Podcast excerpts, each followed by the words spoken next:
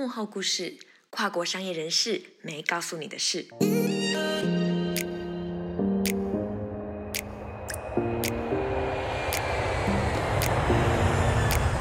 你是否渴望在跨国职场上崭露头角，带出分量？属于你的一场跨国工作之旅，起航喽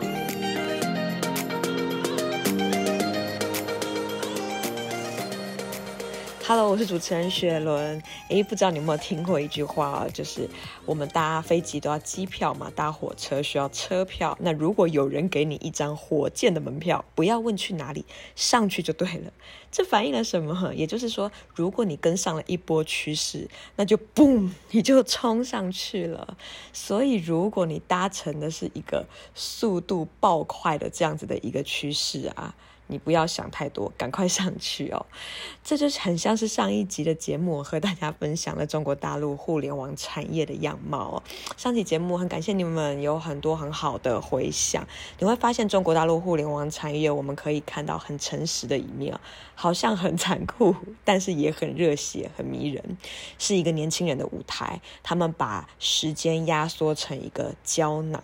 怎么说呢？你会提前站上大舞台，可能九二年、九三年他就成为了 CEO，可能他还不到三十岁，可是他手上有一百万美元、三千万台币的 marketing 预算，然后站在全球的视野上面，或者是他开始史无前有的建立平台，又或者是他已经负责了一些很大的一个。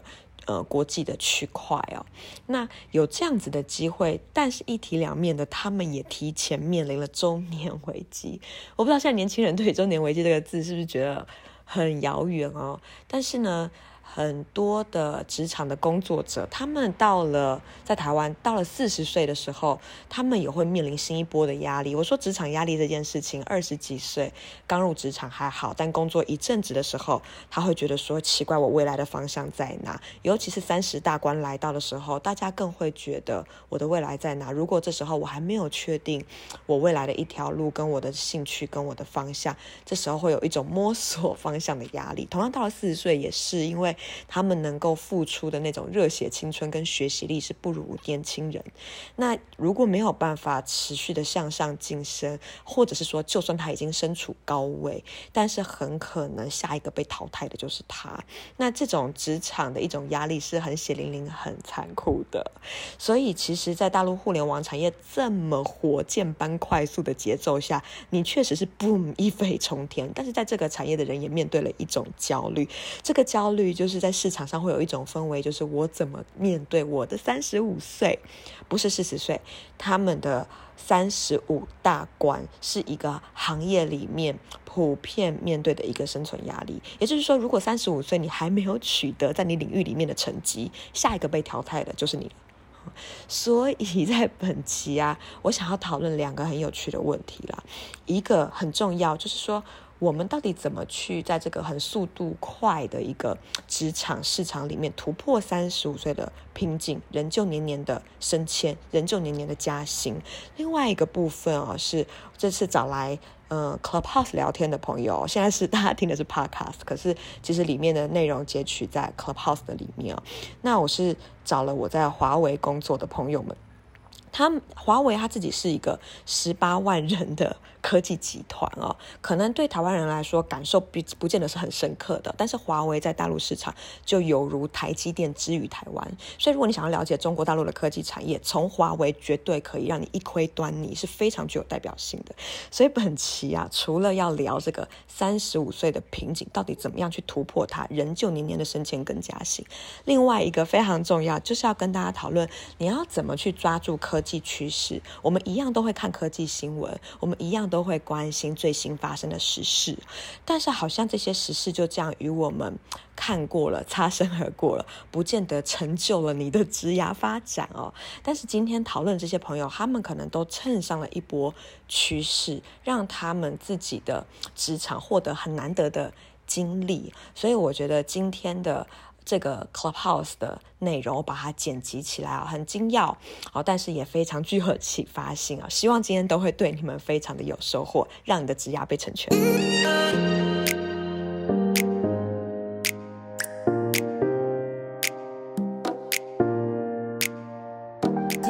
受访人是我政大的学长，他是 Richard，之前在中研院工作，然后转战到科技圈。我们请 Richard 来自我介绍一下好吗？大家好，呃，大家可以叫 Richard 或者是强哥外号。现在我在上海，然后我是台北人。我我现在呃中研院工作了几年，后来到上海的一家 startup。就是新创公司，然后工作了两年，后来到华为，在华为现在是满五年了，第六年。就是 Richard 他自己也是在很多重要峰会的发言人，然后他在人工智能啊，在物联网的领域很重要的业务里面啊，都是很重要的参与者。那接下来我们要介绍我们的嘉宾权哥。那权哥呢，他之前有创业的经验，然后也有做过电商，但是他现在也是全面转战到技术圈。我们请权哥来自我介绍一下好吗？呃，嗨，大家好，我是马全一。我一一五年的时候加入到这个华为，然后从华为又出去，然后又回来，从不同的视角能看到华为的这个情况吧。反正对于，因为我年龄也也是很早就超过三十五岁了，然后可以透露你的年纪吗？呃，我今年四呃四十三岁了。哇，我本来以为是四十，好，所以算是那个科技行业的大龄前辈。确实，如果年代在很多很多公司，包括之前我也面过这个字节跳动，它确实有很多这样的问题。嗯嗯嗯，好，等一下可以就是听你们分享精彩的故事，非常期待。那我们接下来介绍一下我们另外一个嘉宾是 Clarus。Clarus 他呃本来是做手机晶片，后来转战到行销，非常有趣哦。很多华为时下热门手机，他都参与了这个推出的过程哦。我们可不可以请 Clarus 来介绍一下自己？Hello，大家好，我是 Clarus。我在台湾的时候是在联发科还有联咏做电视芯片。然后一五年的时候来到上海做手机芯片的项目经理，在台湾可能叫做专案经理，就是 PM 嘛。然后一八年的时候加到现在的华为，二零二零年的时候开始做，就是在 marketing 的领域。然后我现在呃主要也是负责让手机能够顺利的上市，每一代的旗舰机产品能够顺利推推行上市这样子。有，我有参加过，就我做记者的时候参加过非常多场华为手机的发布会，都办的跟演唱会一样，还有很多的艺人，所以感觉是一个 多彩多姿的行业。慎重，是的，我们这前期准备都会准备蛮多的时间，然后一整组的人都在，就是为了这个目标吧，顺利推出而努力。嗯，好，今天如果就是讲到什么，就是可以加入了，很欢迎把你自己丰富精彩的经历可以跟我们分享哦。那在开前，再一次就是跟大家分享，就是你现在收听的是《跨国商业人士没告诉你的事之跨国工作首部曲》，很开心可以跟你在这边见面。我是主持人雪伦，那我的节目跟文章很希望可以帮助每一个跨国工作者都可以在你的国际职场上崭露头角，在你的舞台上发光，发挥你自己的影响力。那我这边有一本免费的电子书，如果你对国际职场有兴趣，很欢迎去下载它。这本书叫《你适合哪一种跨国工作》，我会针对不同的国家职场职缺有一些经验的分享。那很欢迎你到我的官网下载它，你只要 Google 搜寻“跨国商业人士没告诉你的事”，那如果弹框跳出来的时候，你就可以去 download 它。好的，那我们就要进入到我们今天的正题哦。那在第一个问题的里面呢，就是我。希望让听众朋友可以抓住一些职场的机遇，所以我要先问一下 Richard，就是你自己在中原工作嘛，你后来又到了上海的创业公司，再后来呢，你又加入了华为，转战人工智能啊、物联网啊，经历了很多趋势的浪头。我顺便补充一下，其实他太太也很有趣哦，他太太是跟上了云计算的趋势，二十几岁就成为 uCloud 的高阶主管。那 uCloud 是个千人规模的公司，那他太太就是五个事业群、事业部当中的其中一个事业部的总经理，而后又转战区块链，所以他们可以算是在这个起起伏伏当中，真的是见证了非常多的趋势哦。所以我想要问问 Richard，在这一路科技业的经历里面呢、你自己的一些见闻或一些历程，或你自己的观察，那我希望让听众朋友也可以抓住一些职场的机遇。呃，坦白说，你刚提我太太，我很汗颜了，因为她比我强太多了。只是说这个之后，你可以再另外开一个。强者都是强者。强哥，谢谢你都帮我把每一集的 来宾、受访来宾都约好了。哦，OK OK，那呃，我自己觉得哈，其实从不管是科技趋势来看，职场机遇也好，我我我觉得要看你的一个，嗯，怎么讲，就是。你的工作本质到底是什么？然后这个趋势跟你之间的关系，比如说呢，呃，跳槽，你肯定要去看这个产业上哪一些公司可能它现在正是。要发力的时候，那也有点有点像赌嘛。比如说，大家可能也买过股票啊，投资过，所以说我觉得从趋势来看准没错。比如说，我举个例子啊，像这个有点长哦，这个我我其实是读文科的，就是说 这个大部分这个可能大部分认为以为我是这个写代码出身，其实不是。我我大学是正大法律系毕业的，研究所是中央大学产经所，也就都是呃法货商的。那看这一块是因为呢，我在零五年的时候得知有一家公司呢叫做盛大，OK，那盛大当时做游戏创新院等等都很厉害嘛。我想，哎，中国现在做这种就互联网开起来，所以一直在观察这一个呃领域，然后但是一直找不到切入点。那我自己对于开源的 open source 或者是这种群众这种就是一。一一起做，在网上一起做社群很有兴趣，包含我也是 PTT 某个班的班主，那就是说对于玩这个事情我是很清楚的，所以说呃等等于说我我我去抓一些趋势是什么呢？首先第一点，互联网这个东西起来了，那台湾也没有个系叫互联网系，OK，所以我自己在看看看这个点。那第二点是社群，社群的经营。OK，这个也没有细呃去支撑，但是我也是看到说这个东西肯定起来。那还有 Open Source 这个东西更没有，所以我在中研院其实呃算是一个很巧的一个机遇吧，就是在那时候有一个自由软体铸造厂，就是它是一个呃台湾政府投资给到一群人去做一个开源的平台跟这个社社群的支持这样子，所以在那那里服务。那服务的过程当中也在想，那刚好那时候二零一二一三一四年都在关关注，我那时候也看美国的。比如说 YC Y Combinator，他投了什么项目？OK，这个都是跟技术关系不大的，但是从技术站的眼镜来看哪些更有价值。但在中国我也看到，所以我比较熟悉开源啊，或者是代码托管等等。当时就找到一家上海的公司，那做这个代码托管，所以就直接 quit 中研院的工作，就加入到里面了。虽然说那家公司最后并没有所谓的成功啦，就说创业公司成功可能是高价，呃，被收购或是出厂等等的。嗯嗯。但是现在就是说，呃，我。哎，我是不是讲太久了？你是不会啊，很精彩。你你你讲慢一点。今天你是专场，没问题。我讲慢一点，对不对？对。因为我我我可能听到你们在讨论的声音。好，那我就继续讲哈。嗯。就是说，其实那时候参加那家公司呢，是一个风险很大的事情。公司的创始人啊、呃，他是一九九零年出生的，也就是说，当年他就只有呃二十岁左右。然后那个时候，呃。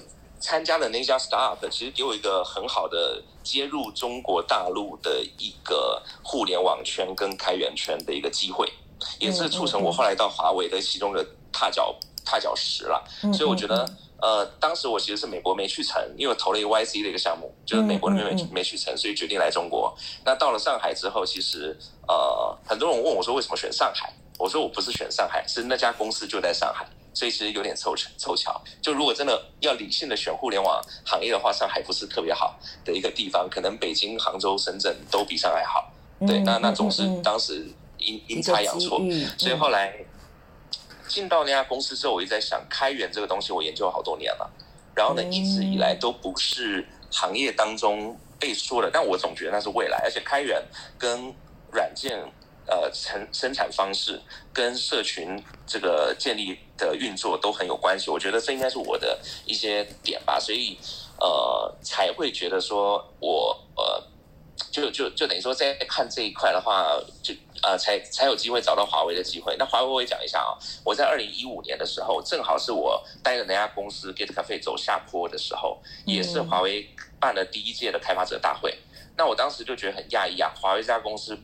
怎么会办开发者大会呢？因为大家如果知道的话，就会了解到说华为是一个呃做呃怎么讲做电信相关设备的一个公司。嗯嗯、对，所以呢，嗯，我就觉得开发者生态离它很遥远，而且我做开发者生态蛮已经蛮多年了，所以就很好奇就接触了。嗯、那其实那时候我是想去阿里的，嗯、对 对对，那个阿里做的其实，在那个阶段呢，其实比华为好很多。嗯，那华为。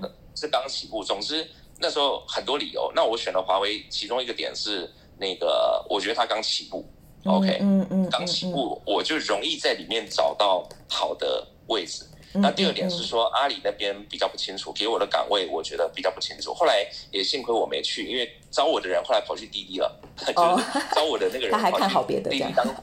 对，嗯，就是滴滴的 CTO 那个张文松，就是之前 我本来要去他团队，但是后来没去，所以这个其实很有趣啦。嗯嗯。那但是进入华为之后，我就开始学习，你说产业趋势科技，像我陆续做过华为开发者社区平台，还有华为 IoT 操作系统的运作。现在那个 IoT 操作系统换了名字了，叫做鸿蒙啊，呃，就是大家应该听过鸿蒙这个 OS 啊，嗯嗯，就是那时候叫 Light OS。对，所以鸿蒙的物联网的分支就是我当时在做的。那现在到华为云的 AI 平台来做这个，等于说 AI 平台的开发者生态，这些都是跟新的趋势有关，包含我自己啦，就是在看到区块链。呃，嗯、虽然我自己没有投身这个行业，但是我我有知道你有在挖币吗？啊，对，我有在挖矿，对对，还有自己加一台挖矿的电脑。对对对，我自己买的矿机来挖了，那时候是兴趣。所以，如果不是兴趣的话，我我现在就可以财富自由了。当时只是因为兴趣，所以没有投太多。对，虽然赚了点小钱，但是不足以让我不用工作。所以大大大概。语带哀怨，嗯。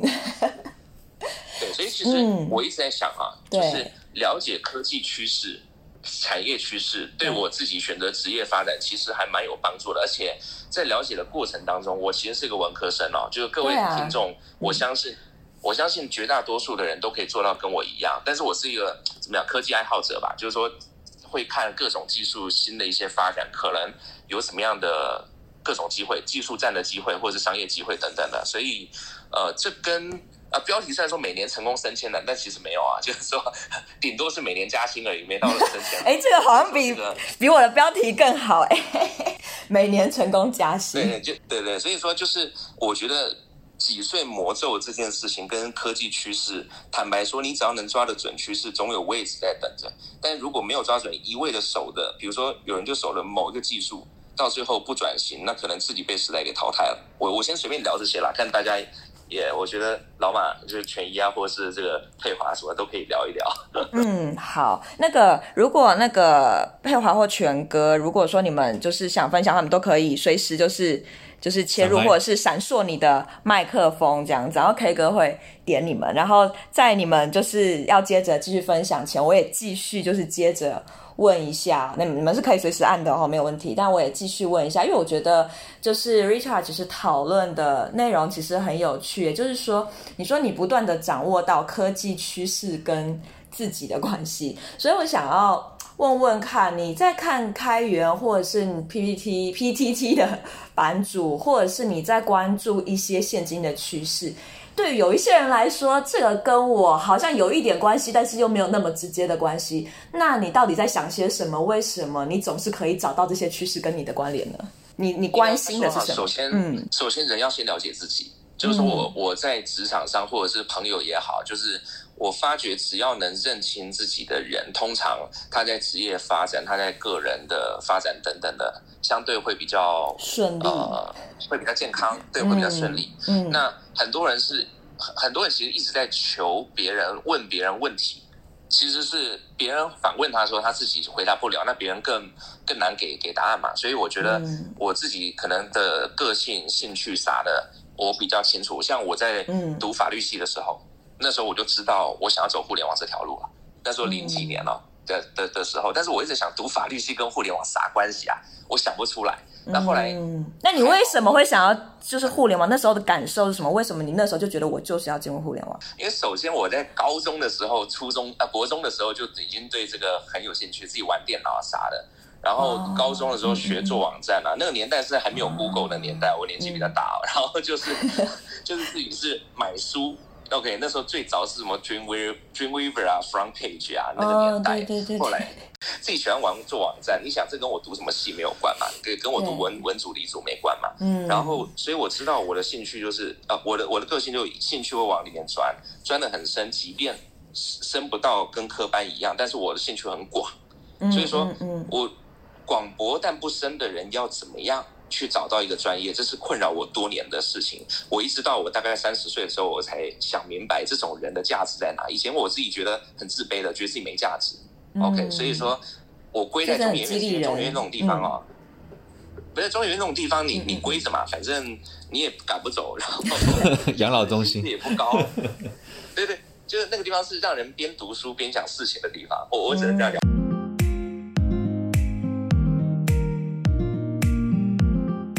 其实我也很想要问一下全哥哦，就是像你自己是呃，等于算是 Docker 社群的创办人，那 Docker 后来我们知道，就是他在技术圈里面是超级火爆的技术，所以这个。对，就是家喻户晓技术嘛。那可是当初你在创建这个社群、创办这个社群的时候，它还是乏人问津。那你是怎么去抓住这个趋势？但我不知道它是一个机遇，或者是说你当初看见了什么？因为我们在聊说怎么在机遇的里面抓住我们的职场机遇，怎么在趋势的里面抓住我们的职场机遇。这个其实跟刚才 Richard 讲的，就是说我们。有的时候其实像赌一下了，就是因为我我我工作两千年开始工作嘛，然后 Docker 在出的时候应该在一三年，呃，就我前面已经工作了十几年，然后做过很多项目，然后也带过团队，然后也写过很多代码，然后这个时候我其实对整个这个发技术发展变化是是有一个感受的。那在这个感受之下，我们其实遇到了一个瓶颈，就是说你如何去更好的去。就解决一个环境依赖的问题。这个时候，Docker 正好出现。然后当我看到这个技术的时候，我我就觉得就是直觉认为这个将来会改变整个我们研发的体系，包括云计算整个的一个一个方式。然后就是就是其实就是有有的时候你没有把它办总结成一个呃叫什么，就是你总结比如几个条件当满足什么什么事。这个时候我只能是靠一个直觉觉得说，哎，这个东西一定会火。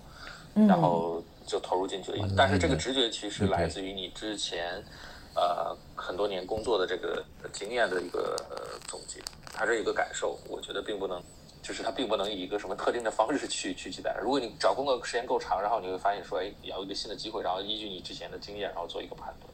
嗯嗯，大概是这样一个情况。其实我觉得，如果你抓住一个机遇，啊、嗯呃，就是你抓住一个机遇，确实对你的职业生涯可能会有改变，就是。之前像我这样的，比如在很多这个 startup 公司或者去工作的人，很难其实进入到华为。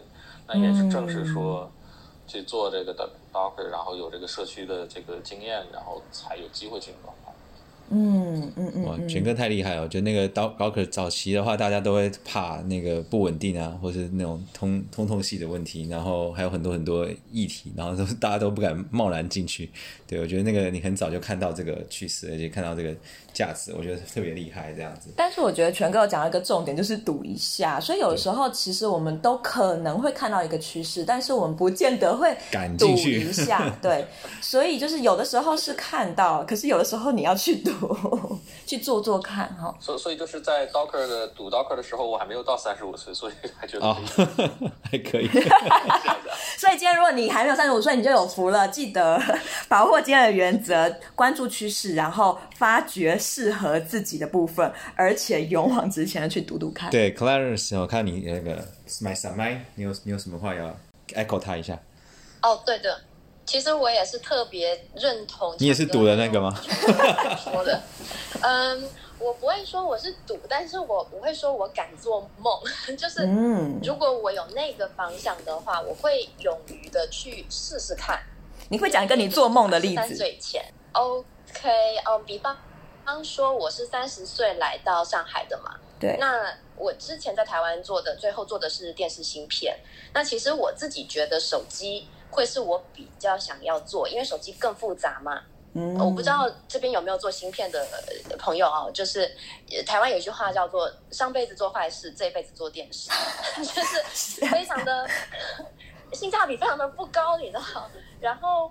呃，那时候做手机是我那个年代是比较热门的一个方向，所以我就嗯、呃、一直想要往手机这个领域去走。嗯，所以当时我的同事还跟我讲说，呃，佩华你别着急，呃，只要你的目标在那边，你往那个方向去走，前面的人都会给你让路的。那就是反正目标明确，这个第一点就是强哥刚刚有提到嘛，这个目标明确要是比较重要。那我其实。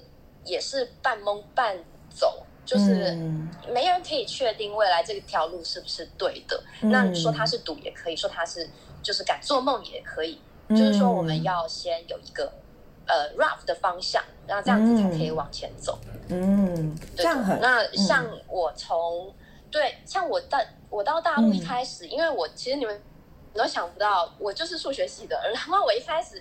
就是写代码，然后我做的还是比较底层的，我做的是 DDR，就是做记忆体相关的，哦、去做它的 interface，然后调它的参数，而且我是软件跟硬件都做，所以我还要去量它的信号波波形什么的。我其实，嗯，第一个我想要从手机，呃，从电视转手机；第二个我想要越往上层走，我想要从底层往上层走，然后并且从 to B 转到 to C，嗯，就是我会有这样子的方向，所以。我在刚到上海的时候，我就有跟我领导时不时的表达一下，诶，我想要做一下项目经理，我想要给他他心理建设，这样。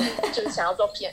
对对对，就是在他心里种下一颗种子，等到哪天有机会的时候，嗯，你说不定就被拉上来了。嗯，对，就是这是蛮好的方法哎，大家也可以参考使用。对对对，一定要勇于表达，因为呃。台湾的话是比较阶阶级制比较固定嘛，你是几级做什么事情？但是在大陆这边的话是，呃，如果说，嗯，因为大家都在上场打仗嘛，如果前面的将调走了没了，兵就上前了，兵就往前推了，将没了，兵就往前推嘛，嗯嗯，所以就是你要去种下一颗种子，让它能够发芽。你不种那个种子，你永远没机会发芽。嗯，对，这个是我要讲的，就是把握机会，敢做梦，敢赌，真的，而且有一个方向。像你自己在，你说，我我想补充一句，就是说，首先呢、啊，就是要赌的前提，还是说，刚刚我觉得老马讲的很好啊，就是说，可能年纪也不能太那个。我其实 那个 Caris，对我跟 Caris 一样，他是三十岁来上海，我是三十一岁啊，你知道，我们都到了快要不能赌的时候了，所以我当时决定搏一把，就说白一点是这样，所以、嗯、呃，我我觉得这个。呃，就是有破釜沉舟的心情是要的。第二点是我考了两三次律师，反正没考上，然后而且离考上还蛮遥远了。我就觉得我个性可能不适合，我就毅然决然。我大部分法律系同学都是往这这部分走嘛，然后我就觉得就不搞了。那等于说我就啥都没有，对，等于说裸这个这这个叫什么？就裸辞出户啊，就等于 对对对对。虽然说我还是懂一些法律啦，但总之就不是走这行了。所以我也在想，我身上贴什么标签？所以呢，刚刚 Clarice 说给领导一些暗示也好，我其实是一直有很，我不是暗示，我就明着说我要干啥。然后你如果不让我干啥，我我呃，就是说，如果你给我干的活不是我要干的，那就是你要你要我走的意思。就是我领我领导，你好强烈哦他！他如果不让我干我想干的活，那我一定会走。那你可不可以举个例子？例如说，你怎么跟领导沟通？你怎么跟主管沟通？如果我相信主管，你会怎么跟我说？我我举个例子，在华为，我虽然是三个，嗯、我曾经经历过三个阶段。但是其实中间有一个二点五的阶段是什么呢？就是我第二个部门是直接被 close 掉，因为在大公司组织变化很很很常见。嗯，我第二个部门是直接部门不见，部门消失，不是我的原因。所以部门消失之后呢，公司就把你这个部门所有的人，就像军队一样，成建制的就拨到另外一个部门去干了。然后我当时干了一两个月。就就是有个叫云中苏大的项目，去苏州大学搞一个云计算落地的项目，然后那个完全不是我想做的，也不是我专长的，所以呢，我我那时候就直接去找大领导，我就说反正，而且我我是找我领导以上的领导，不是我直属领导，就是找他以上很很高的一个领导，所以我就说反正我进华为的目的就是要搞开发者，搞开源，如果今天我没有办法这样搞，那。呃，我就求他，我就说麻烦领导帮我安排一个位置。我讲的很实际，嗯，我说如果没在这个位置上，那我我大概就没办法为华为贡献了。我我讲了这样子的话，他就知道我这样。嗯，而且我是天天给我领导、大领导发消息哦。这个大领导是我现在不讲名字，因为你们网上都查得到，就是个很大的领导。嗯，然后他只有跟我一面之缘，但是他认识我。嗯，所以我在心中就贴了一个标签，就是搞开发者生态，搞开源，就这个人还开还可以给还可以搞，所以我发他微信，第一天没理我，第二天发微信没理我，我连续发了四五天微信之后他才理我。他说隔天早上十点十五分到哪个办公室找他，给给我五分钟时间，是这样的情况。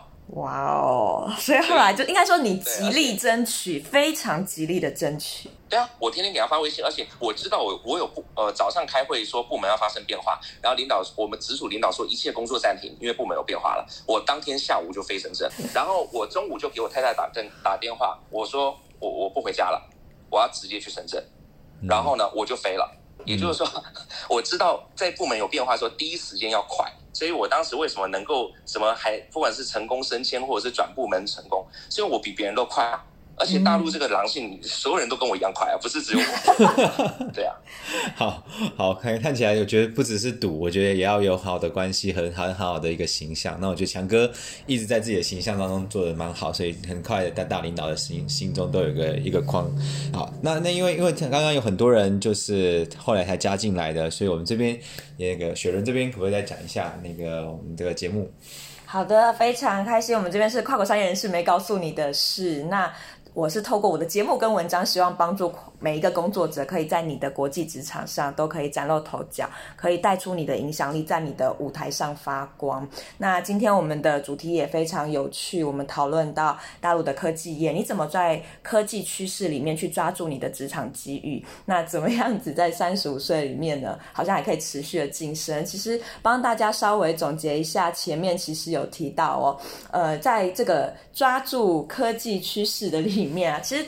呃，强哥刚刚讲很重要的一点哦，就是其实我们要了解自己，因为很多科技趋势，你有一些人抓到了，为什么有一些人抓不到？有的时候是你知不知道他跟你的关系是什么？你知道你擅长什么？那像强哥他自己是一直对社群、对开源的世界、对互联网啊，从高中的时候就一直对电脑很有兴趣，即便他念到了法律系，但是在摸索的过程中，他发现这种兴趣很广博，但是不知道自己的定位在哪里的这个过程中，慢慢。去摸索到他真的要去发展的这一条路，所以他不断的去，他也很喜欢观察趋势嘛，然后找到了这个连接之后，也包括刚刚权哥所分享的他自己的过程，就是赌一下，他看到了，哎，在 Docker 世界里面，好像这个东西可以解决一些技术的问题，解决一些环境的问题。那虽然说这个东西还没有火爆起来，但是我赌一下，我来尝试这件事情。或也像 Claris 跟我们补充的，就是他也有类似的经历，就是。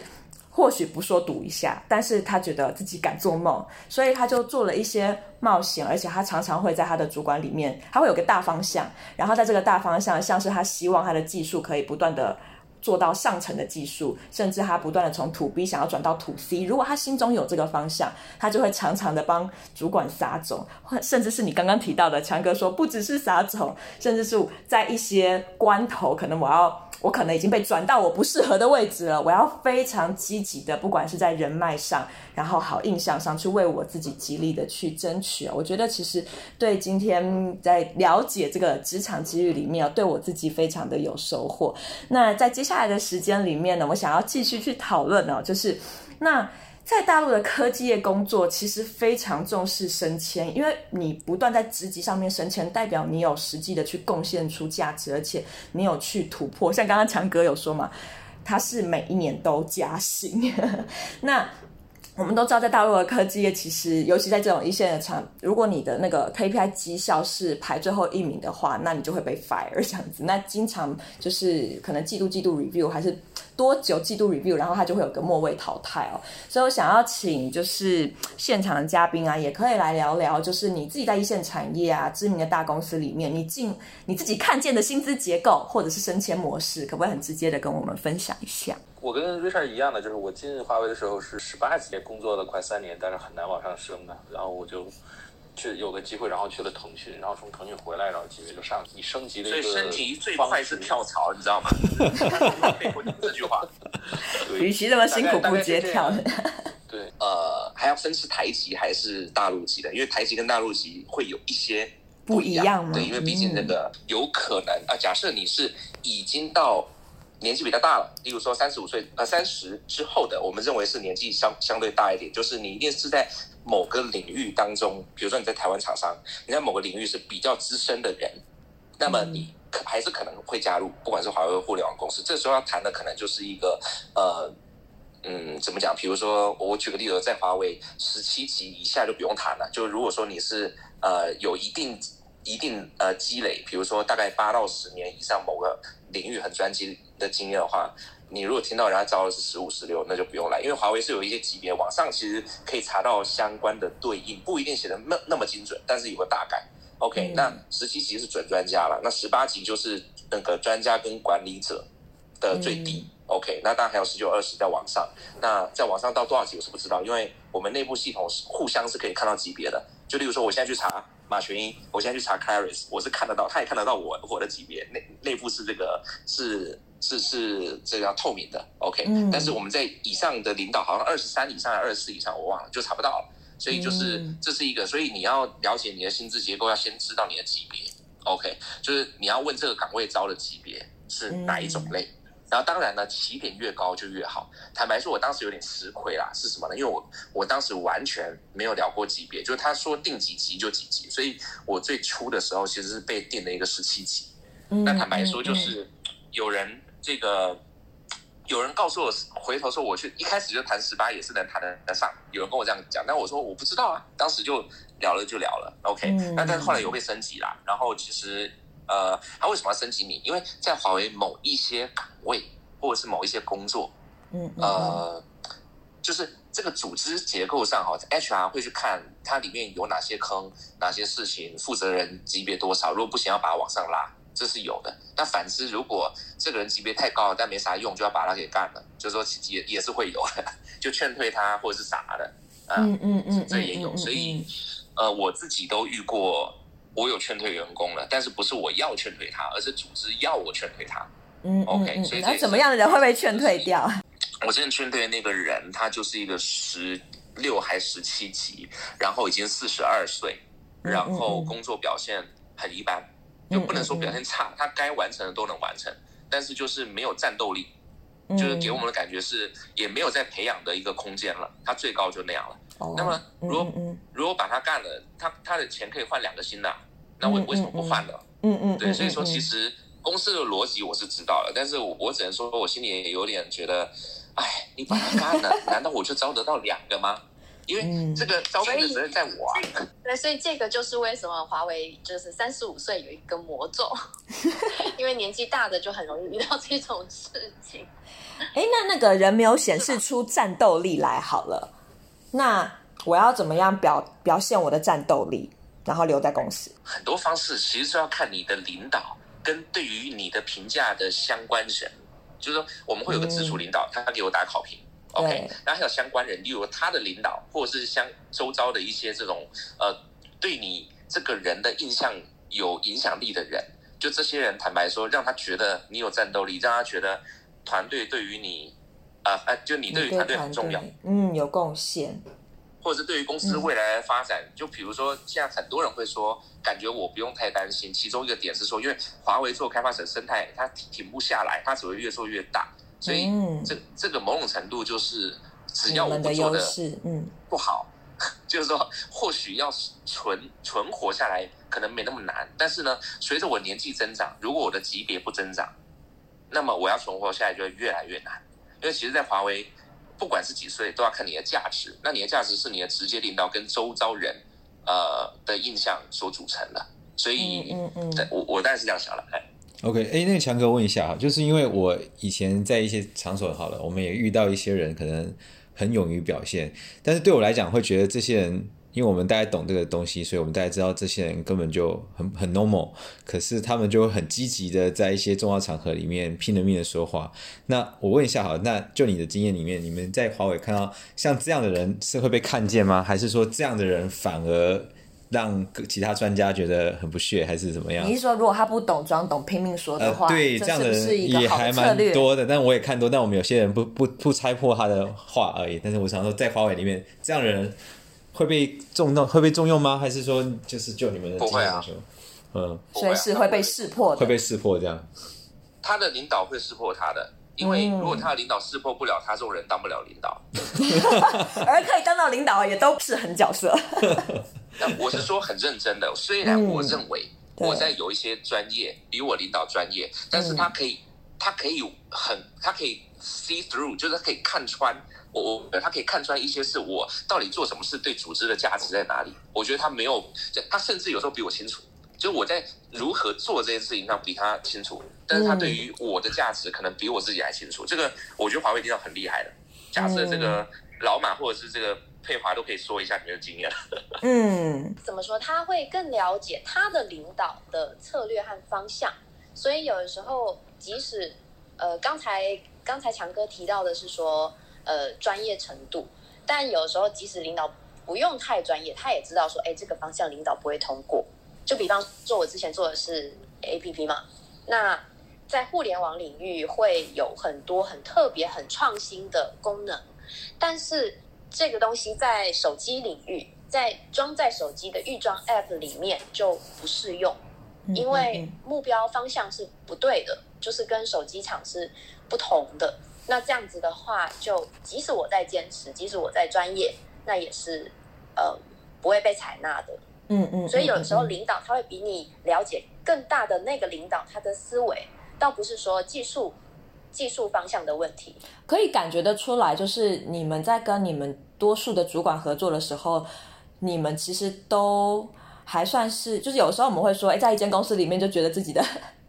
有些人会说自己的主管可能很笨或什么的，可是我可以感觉出来，你们都还算一定程度上佩服自己主管的能力跟他们的一些眼光。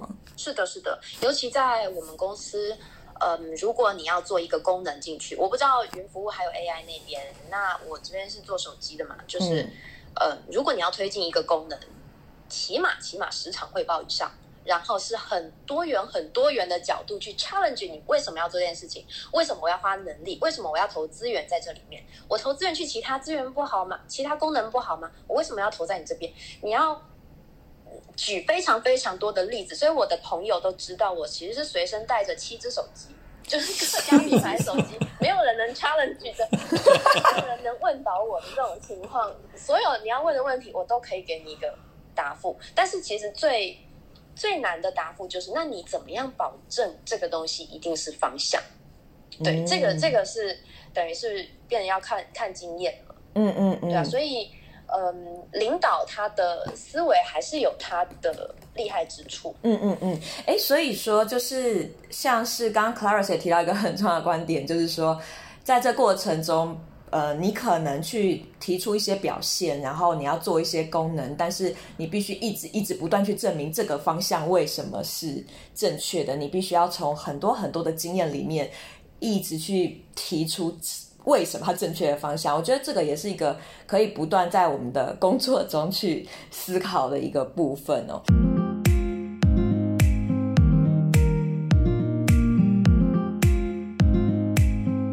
其实今天聊这个议题之前呢、啊，我跟这个就是 Sharon 学了聊过，说到底我们要聊什么？比如说台湾人有没有优势？OK，那我当时就开玩笑说台湾人哪有什么优势啊？但是今天其实聊下来之后，我发觉台湾人确实有一个优势啊，就是语言方面，就是我是有这种感觉的。为什么？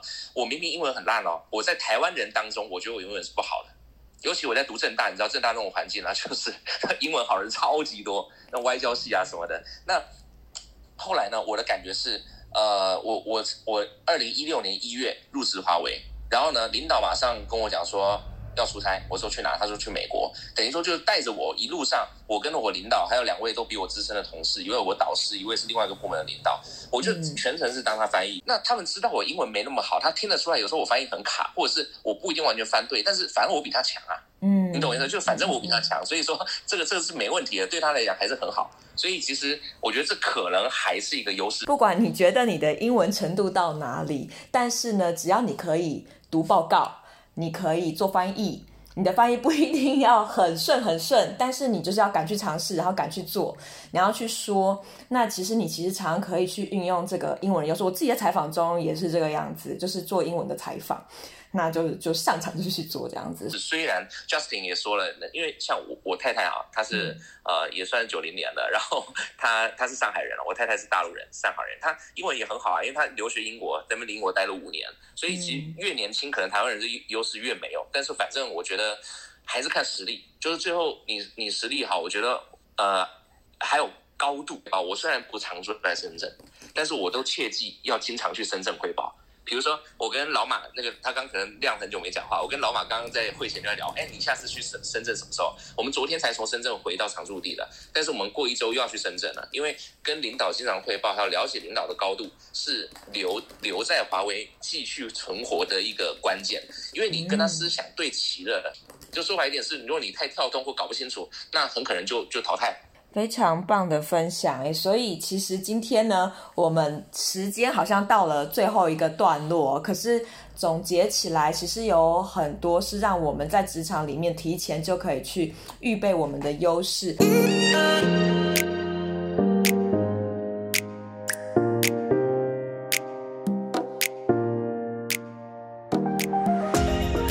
最后我们会发现一件很重要的事情，就是你会发现为什么人家可以拿到百万人民币年薪，甚至走在年年升迁加薪的这条路上啊，你会发现这些人他们对于向上管理啊这样子的一个频率啊、速度啊，以及对上的方向对准上面，其实都是非常用心的。那当你想要走往升迁之路啊这条路上，我们会发现很多人他都。